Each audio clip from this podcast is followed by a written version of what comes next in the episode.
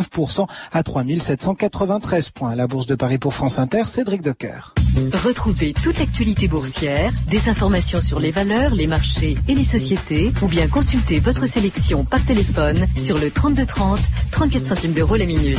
3230, France Inter au bout du fil. On termine par la combinaison gagnante du Quintet Plus euh, à Vincennes. Premier le 13, deuxième le 9, troisième le 5, quatrième le 18 et cinquième le 3. Il est 14h03 sur France Inter. C'est 2000 ans d'histoire avec vous, Patrice Gélinet. Bonjour. Bonjour Agnès et bonjour à tous. Aujourd'hui, une affaire Dreyfus au siècle des Lumières, l'affaire Calas. Le dit Calas a été rompu vif et exposé sur la roue où il resta en vie pendant deux heures. Puis il a été étranglé et son corps a été jeté dans le brasier ardent. Procès verbal de l'exécution de Jean Calas à Toulouse le 10 mars 1762.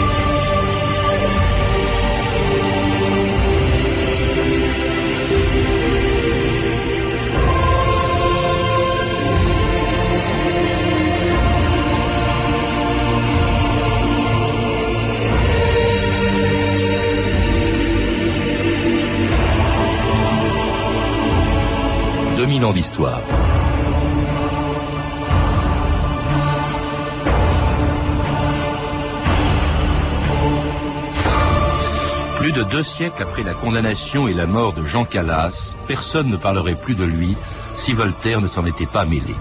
Comme le fit Zola pour Dreyfus au siècle suivant, le plus célèbre philosophe du siècle des Lumières prit la défense de ce protestant de Toulouse, accusé sans preuve d'avoir tué son fils, parce que celui-ci voulait, disait-on, se convertir au catholicisme. Grâce à Voltaire, l'affaire Calas devint alors une affaire d'État. Elle mobilisa pour la première fois une force nouvelle, encore inconnue dans l'histoire, l'opinion publique. Comme dans l'affaire Dreyfus, elle a donné une ampleur considérable à ce qui n'était au début qu'un simple fait divers.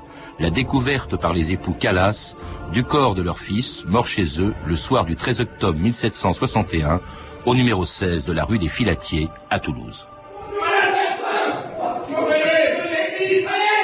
Vous avez entendu? On-tu fait le cas? Oui, on vient d'appeler à l'aide.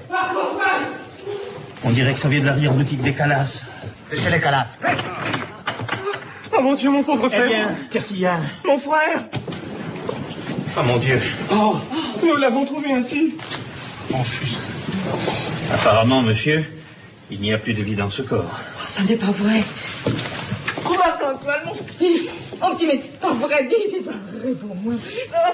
Janine Garrison, bonjour. Bonjour. Alors c'était le début d'une des plus célèbres affaires de l'histoire judiciaire, l'affaire Calas, à laquelle vous venez de consacrer un livre passionnant, une affaire, dites-vous, qui aurait pu se dérouler aujourd'hui, qui fait aussi, je l'ai dit, penser à l'affaire Dreyfus à la fin du XIXe siècle, ceci, à ceci près que Calas n'était pas condamné parce qu'il était juif, comme Dreyfus, mais parce que il était protestant, ce qui d'ailleurs au, au milieu du XVIIIe siècle était à peu près la même chose. Euh, je voudrais quand même rectifier quelque chose. Il n'était pas protestant officiellement, il était un nouveau converti, un nouveau catholique.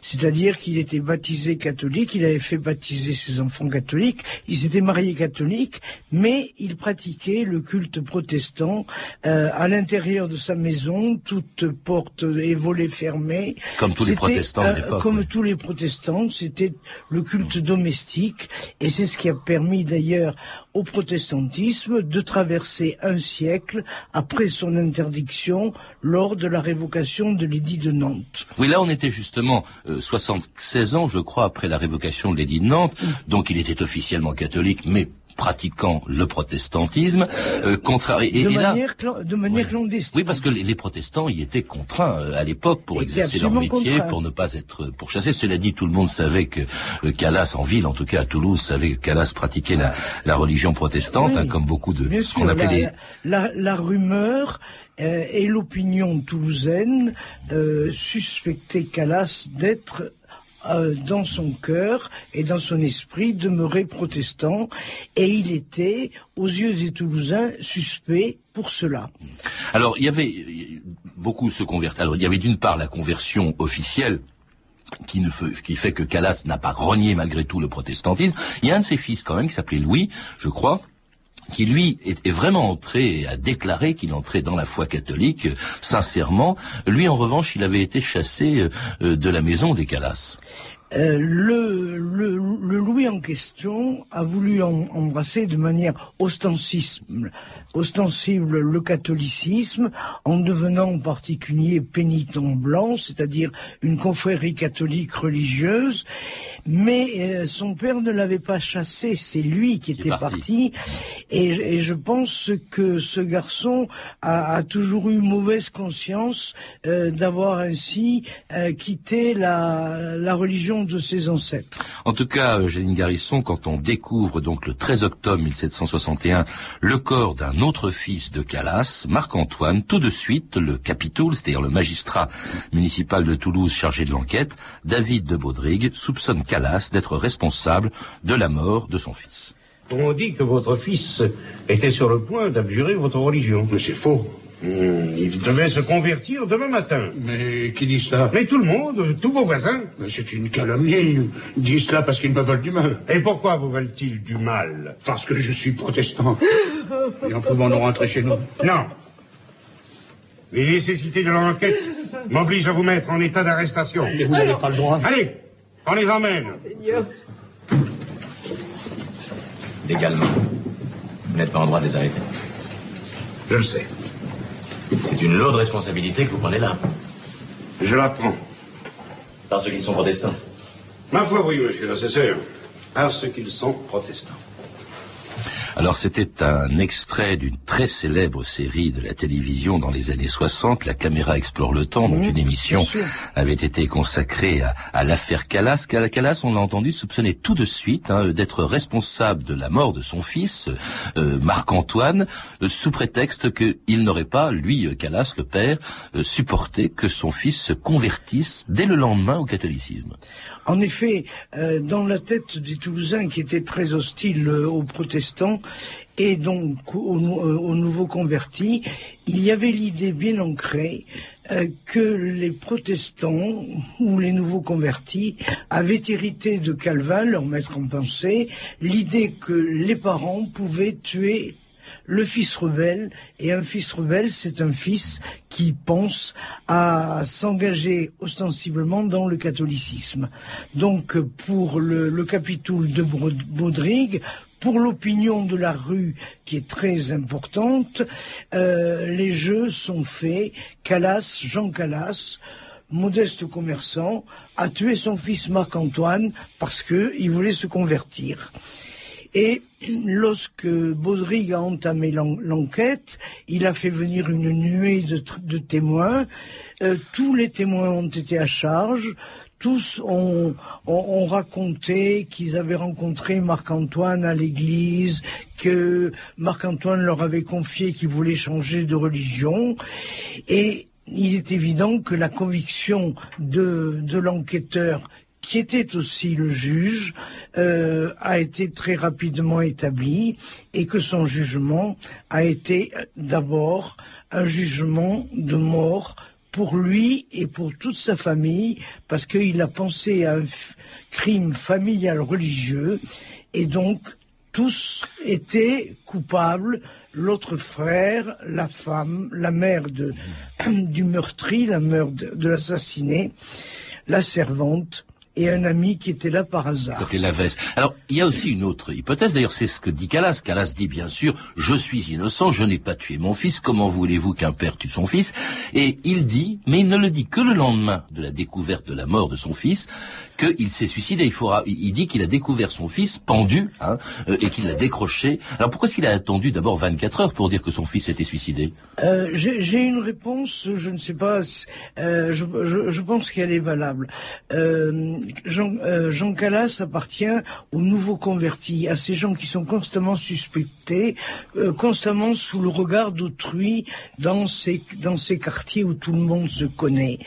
Et il a eu très peur que son fils euh, ne subisse le traitement réservé aux suicidés dans la justice de l'ancienne France, à savoir qu'ils étaient traînés par les rues sur une clé euh, et injuriés par la population.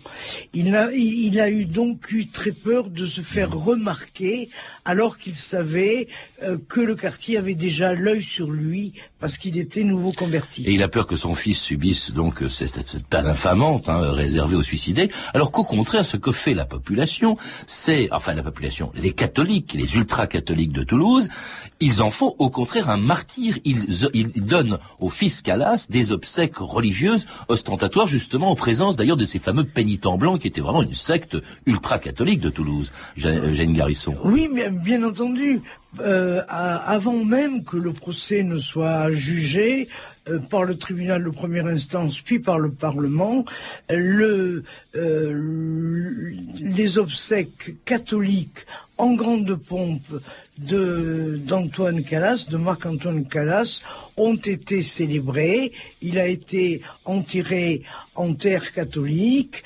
Euh, les pénitents blancs, euh, qui était la confrérie à, laquelle appartenait son frère, l'ont fait une cérémonie euh, tout à fait spectaculaire. Et euh, Antoine Calas est au fond devenu un martyr catholique alors que le procès, le, le procès n'était pas encore jugé. Oui, parce qu'au fond, il en, lui, en réservant à son fils des obsèques de ce type, hein, avec ces, ces, pénitents qui ressemblaient, qui étaient cagoulés un peu comme les gens du temps, au fond, on dit, mais votre fils ne s'est pas suicidé, c'est donc qu'il a été tué, c'est donc que, vous-même l'avez été tué. Et, et, comme au procès qui se déroule au Parlement de Toulouse, on écoute et on fait pratiquement que des témoins euh, à charge. on reprend, on reprend l'instruction des capitouls et les, les, les, autres témoins interrogés sont aussi des témoins à charge. Et puis qui disent euh, c'est la sœur de ma cousine, etc. qui, m'a dit, que le fils voulait se, oui, le fils voulait vraiment se convertir, ce que ce que ce, ce qui n'est absolument pas prouvé d'ailleurs. Je crois qu'en plus il était très joueur, il était un peu dépressif aussi Marc Antoine. Alors c'est ce qui permet d'accréditer l'hypothèse aussi d'un suicide. Euh, le suicide est tout à fait possible. Euh, parce qu'il était dépressif, il était un peu raté. Le fait qu'il soit nouveau converti euh, l'a empêché de, de, devenir avocat parce qu'il n'a pas voulu demander à l'Église catholique un billet de confession. Mais ce garçon avait d'autres évasions et son évasion était le jeu. C'était un joueur invétéré, il jouait au billard dans une dans une salle de billard tout près de chez lui d'ailleurs, plusieurs fois par jour. Il perdait de grandes sommes. Il a d'ailleurs volé son père ou vendu de la marchandise appartenant à son père pour euh, euh, régler ses dettes de jeu. Et, le jour de sa mort, le jour de sa mort, il, euh, à la demande de son père, il avait changé des pièces d'argent en pièces d'or. Il avait, il s'était trouvé dans la salle de jeu. Peut-être quelqu'un a-t-il vu ces pièces d'or. Ça, c'est une hypothèse. Euh, c'est une hypothèse. Et, et, là, sachant, connaissant ses habitudes, sachant qu'il descendait tous les soirs vers 10 heures du soir, 9 heures du soir, pour aller jouer, l'a attendu, l'a tué et l'a détroussé, l'a volé. Alors ça, c'est une hypothèse qui n'a pas été retenue. Sans, sans aucune preuve contre Calas, on le condamne euh, à mort pour homicide le 9 mars 1762. Euh, il est exécuté le lendemain après avoir été soumis à la question, c'est-à-dire à la torture, pendant laquelle on espérait en vain que Calas reconnaîtrait son crime.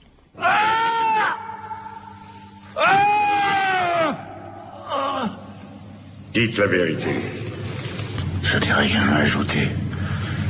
Je suis innocent. Quand vous verrez la roue se dresser devant vous, je dirai toujours Je suis innocent. Même si j'étais lié sur le bûcher. Innocent. Malheureux, le bûcher va réduire ton corps en cendres. Vous croyez qu'un père peut tuer son fils Alors c'était Calas, sous la torture, proclamant encore son innocence, alors qu'il n'a plus rien à perdre, ni d'ailleurs à gagner, puisqu'il a déjà été condamné à mort, ce qui d'ailleurs peut paraître bizarre, Janine euh, Garisson. On le condamne à mort sans qu'il soit passé aux aveux, et ensuite on le torture pour qu'il avoue euh, son crime. C'est quand même curieux cette torture entre la condamnation à mort et l'exécution.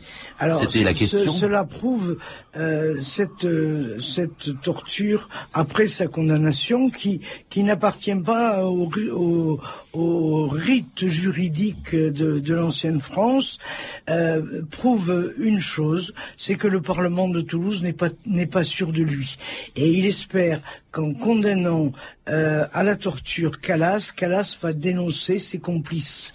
Parce que le Parlement de Toulouse n'a pas de preuves euh, tellement contre Calas et il n'a pas non plus de preuves contre Madame Calas, l'autre fils de Calas, l'ami qui s'appelle euh, Lavesse. la servante, qui sont aussi emprisonnés et accusés. Donc le Parlement de Toulouse essaie par euh, cette, cette torture qui n'est pas habituelle dans la procédure, de faire avouer les complices de Calas. C'est un échec. Oui, la torture sera heureusement supprimée peu de temps après, d'ailleurs, par, par Louis XVI. C'était vraiment affreux, aussi affreux d'ailleurs que la façon dont on exécutait les condamnés. Hein. On, les, on les rouait de coups, on les mettait sur une roue, justement. On les mettait sur une roue, on leur cassait les membres, on leur cassait euh, à, à coups de, euh, de de hache les, les, jambes, les articulations, le dos, et on les laissait. Mourir. ça a été pour le, cas pour Calas. On l'a laissé agoniser deux heures, la face euh, vers le ciel. Euh, vers le ciel. Et on a brûlé son corps après. Puis ensuite, on a brûlé son corps. Alors bon, ce qui est étonnant, c'est qu'il était condamné à mort alors que ses soi-disant complices, vous les citiez, sa femme, euh, un de ses fils, Pierre, cet ami qui était là le jour de la mort de Marc-Antoine Laveysse, la servante, finalement, euh, s'en sont tirés, n'ont pas eu de peine, ils ont été acquittés, en fait. Oui, euh, quelques huit jours après, euh, s'est déroulé le procès des personnages que, dont vous parlez, et ils ont été tous mis hors de cour, comme on dit à cette époque. Un seul a été condamné, c'est Pierre qui a été banni, mais en fait, à peine avait-il pris le chemin des portes de la ville pour s'en aller, que un, prêtre, un, religieux l'a amené dans un couvent euh, où pendant deux, trois mois, il a essayé de le convertir au vrai euh, catholicisme. Euh, après quoi, Pierre s'est enfui de ce couvent et est allé à Genève. Oui, alors justement, parce que cette affaire, Jane Harrison, serait restée un simple fait divers connu des seuls Toulousains, si Voltaire, donc sollicité justement par la famille Calas, ne s'en était pas mêlé. Si on a torturé, on a tué un innocent. Avant d'avoir jugé, on avait condamné. Et pourquoi? Parce que Calas est protestant. Parce qu'on est protestant, on est un assassin. Eh bien, puisqu'ils veulent tenir tout ceci sous le boisseau, moi, Voltaire, je vais crier il existe quelque chose qu'ils ne soupçonnent pas, et qui naît présentement, et qui s'affirme. L'opinion publique. Il n'y va pas seulement de l'honneur de la France, il y va de l'honneur de l'homme. Écrivez, Vanier. Ce n'est que les mots, mais les mots volent loin. Ils voleront jusqu'à Versailles. Il faut qu'un toxin général éveille la justice endormie.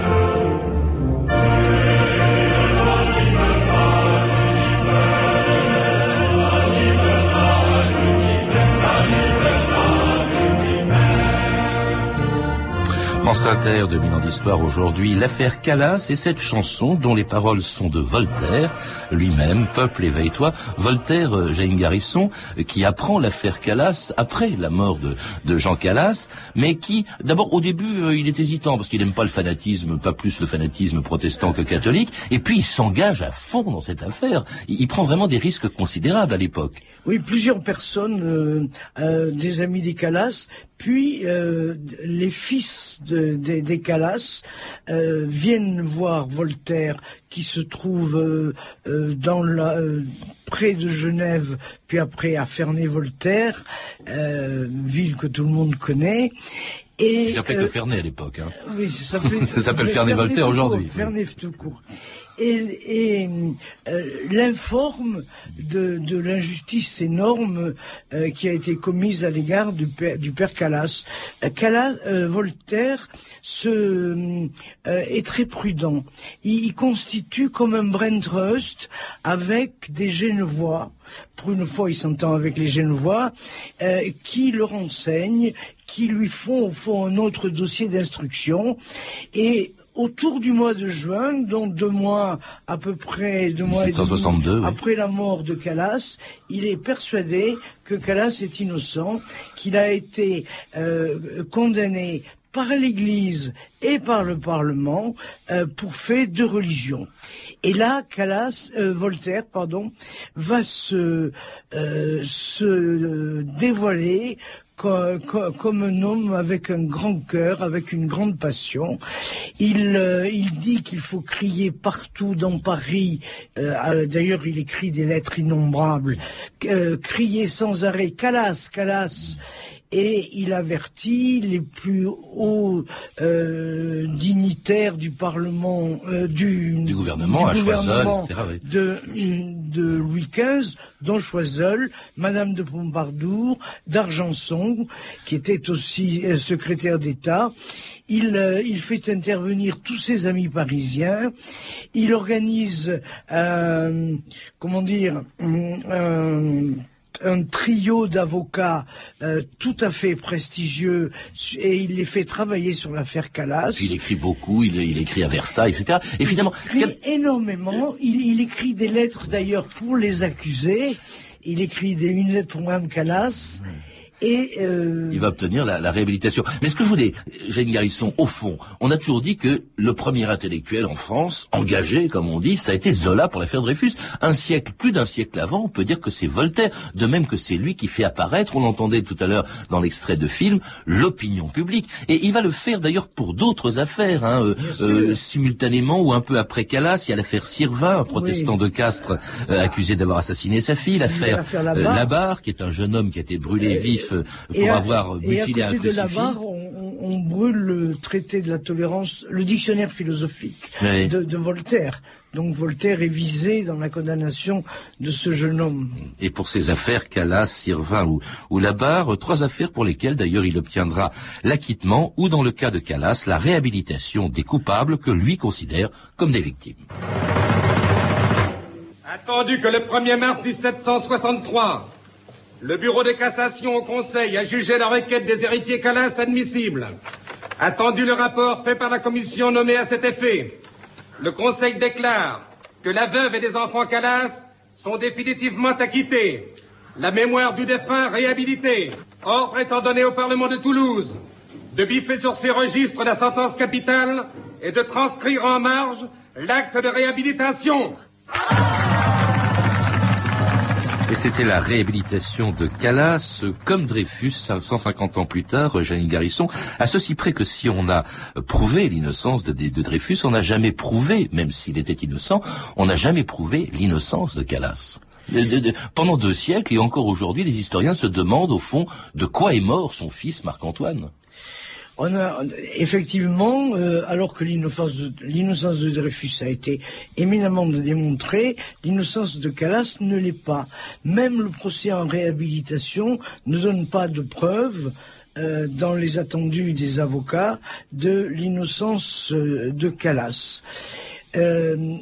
Et de nos jours encore, on s'interroge de quoi Marc-Antoine est mort.